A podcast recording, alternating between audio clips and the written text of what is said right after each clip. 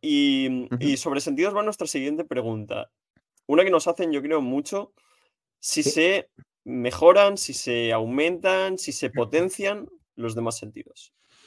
Bueno, yo creo que aquí vamos a estar de acuerdo, ¿verdad, Javi? Creo que hay un consenso eh, común, sí. Sí, eh, para hacerla corta, os voy a decir que no.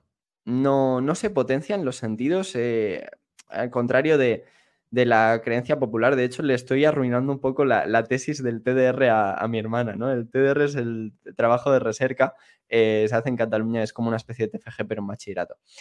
Y ella estuvo investigando si se potenciaban los sentidos. le digo que normalmente lo hacíamos un poquito mejor en cuanto al tacto y en cuanto al oído. ¿Qué pasa? Que no es que realmente se potencien estos sentidos, sino que los entrenamos un poquito más porque les prestamos más atención. Eh, al final, como son nuestra, nuestra única manera de, entender nuestro ambiente, porque si no estaríamos más perdidos que cura en un burdel, eh, o un cerdo en una cacharrería, em, pues tenemos que prestar atención a esos sentidos para entender un poco qué hay, qué hay en nuestro alrededor, ¿no? Al final, eh, el oído, digamos que junto a la vista es el, sentido que más información nos da al respecto de, lo que tenemos alrededor, porque también lo, escuchamos eh, como, si fuera una esfera a nuestro alrededor, ¿no? El, oído lo tenemos en 3D y al final nos da muchísima información. Y, a nosotros, particularmente, nos ayuda un montón, em, o sea, porque al final no solo estamos eh, utilizándolo de manera activa, sino que también lo utilizamos para saber en qué tipo de ambiente estamos. Si el sonido suena un poco más cerrado, sabemos que estamos en, un interior. Si rebota bastante, sabemos que el, que el espacio es más grande, ¿no? Eh, entonces tenemos que prestarle más, más, atención a estos sentidos porque al final son los únicos que nos dan información de lo que hay a nuestro alrededor. Pero no es que se potencien. Básicamente cualquier persona que les prestara la suficiente atención y que, digamos, lo entrenara, entre comillas, podría llegar al, mismo nivel que, nosotros. De hecho, un ejemplo muy claro lo tenemos en los deportistas de élite que, necesitan tener muchos reflejos, por ejemplo, los porteros de, balonmano, eh, los pilotos de Fórmula 1, Rafa Nadal. Yo creo que muy pocos somos capaces de seguir una pelota a 200 kilómetros por hora, pero porque no lo hemos entrenado desde que tenemos 5 años, 8 horas al día. Entonces, al final nosotros hacemos un poco eso. Entrenamos mucho eh, los sentidos que necesitamos para sobrevivir, no, no hay otra. Es un ejemplo que, me gusta mucho, en plan, porque sí, al final todo es cuestión de entrenamiento. Eh, de hecho, eh, hay, hay una cosa que también puede entrenar la gente y que se pueden, se pueden dar cuenta, eh, que nosotros lo utilizamos mucho, que es una especie de ecolocalización. Yo siempre digo que no soy un murciélago, pero en, cierta manera lo somos un poco, ¿verdad? A mí una eh, amiga me tiene agregado como Javi y un emoticono de murciélago. No voy a decir quién es por si está escuchando esto, pero... Ya, yo, yo todavía no he llegado a ese punto, pero, pero es muy así, porque nosotros, eh, y además yo sé que tú lo utilizas también porque al final hemos viajado un montón juntos, ¿no? Em, y somos capaces de detectar obstáculos em, mediante simplemente el, oído por cómo rebota las ondas sonoras contra, contra ese objeto, ¿no? Eh, por ejemplo, si tenemos una farola al lado, si tenemos la pared al final es un ejemplo muy claro porque eh, al final es un, es un, obstáculo muy grande y se detecta muy fácilmente. Y de hecho yo creo que es el que más fácil pueden tener nuestros espectadores para, para eh, practicarlo o para intentar sentir lo que, lo que nosotros hacemos de manera casi instintiva, ¿no? O, completamente instintiva. Em, que es que al final tú no, se escucha de forma igual el, espacio, el ambiente, cuando tienes una pared al lado de cuando tienes un espacio abierto.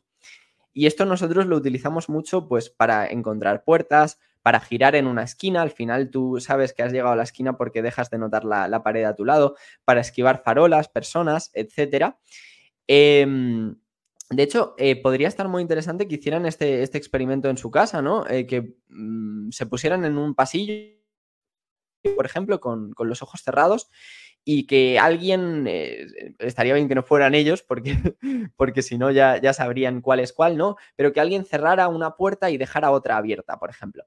y caminar por ese pasillo, eh, evidentemente despacio, no queremos que nadie se desnuque, e intentar saber a qué altura han llegado a, la puerta que está abierta, ¿no? Esto eh, creo que es una manera muy fácil de, ver esto, esto de lo que estamos hablando.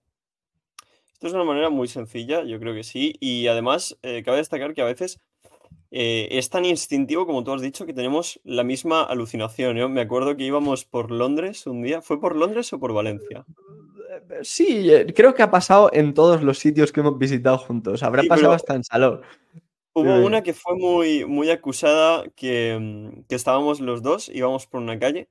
No, fue en Valencia. Íbamos por una calle y el tráfico se empezó a oír en un momento diferente y los dos metimos un frenazo porque pensábamos que había algo directamente enfrente nuestro. Y a día de hoy no sé lo que es. Probablemente fuera una marquesina de, de plexiglas que no vi o una farola, pero no había nada o un coche que estaba un poquito más lejos, a lo mejor, pero es verdad que sí tenemos la misma alucinación y eso indica que, que bueno, que es, real, ¿no? Este sentido, o sea, que no nos estamos fumando nada.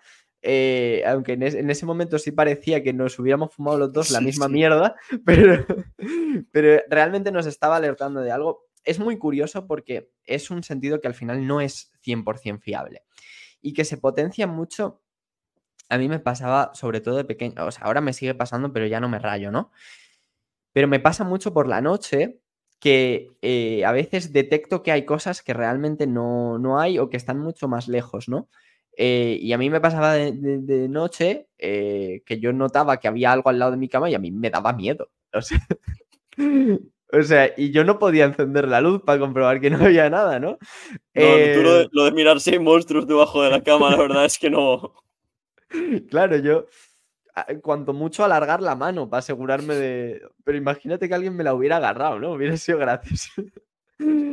Eh, no, pero al final eh, sí que es verdad que, no es del todo preciso, entonces puedes detectar que hay cosas más cerca de ti de, lo que realmente están, ¿no? Pero bueno, que es, que es una ayuda increíble, pues mm, lo es. Y de hecho puedes notar cosas tan sutiles como que alguien te ponga la mano delante de, la cara, ¿no? Que es la prueba que me hace mucha gente cuando le cuento esto. Y, nunca falla.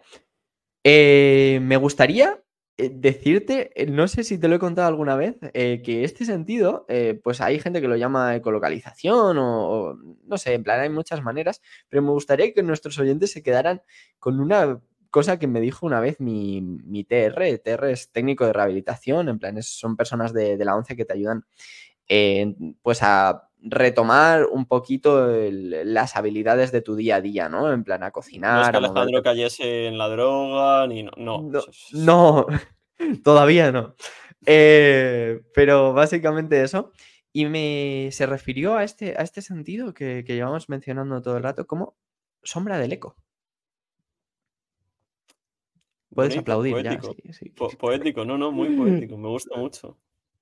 Sí, de hecho, podría ser el, perfectamente el título de una canción, ¿no? La sombra del eco. Sí, la sombra del eco. Voy a escribir una novela que se llama La sombra del eco, Alejandro. Estaría muy bien. Va a tratar de un superhéroe. Ay, eso es Daredevil. ¿Eh? eh, no, pero sí que parece también de novela, ¿no? De, Carlos Ruiz Zafón, eh, específicamente.